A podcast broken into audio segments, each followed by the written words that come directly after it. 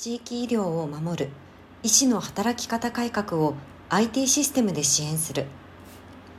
勤務医の長時間労働が常態化しています。日夜疲労困憊し専門性を一層磨く時間も作れない医師たちを守り良質かつ適切な医療を効率的に提供する体制の確保を推進するための医療法などの一部改正が行われ来年4月から医師の勤務時間に罰則付きの残業規制が適用される予定です。急性期医療を担う医療機関を中心に医師の勤務実態把握に向けた仕組みの整備が進められています。医師の働き方改革にかかる上記規制のうち特に勤務と勤務の間の休息時間勤務間インターバル確保については外勤と呼ばれる医師特有の働き方である多期間での兼業副業も考慮する必要があるなど複雑で手作業での管理がほぼ不可能なことから規制対応の落とし穴になっています。インフォコムは医療機関向けに提供している CWS 就業管理システムについて2024年から始まる医師の時間外労働規制のうち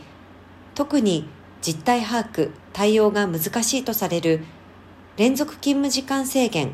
勤務間インターバルの管理、把握に対応したオプション機能の提供を今年4月1日に開始します。同社は14年から医師や看護師を対象とした医療機関特化型の就業管理システム CWS を販売。同システムは現在全国250兆の医療機関で利用されています。すでに21年に対応している医師の勤務時間上限規制に加え、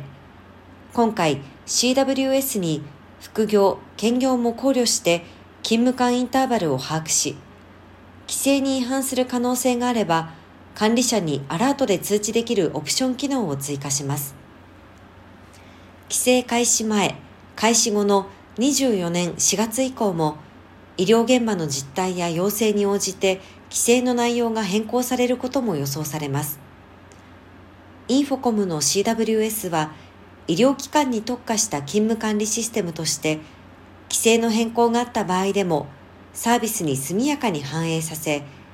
医療機関における医師の働き方改革それを支える事務スタッフの業務効率化を支援していくとのことです。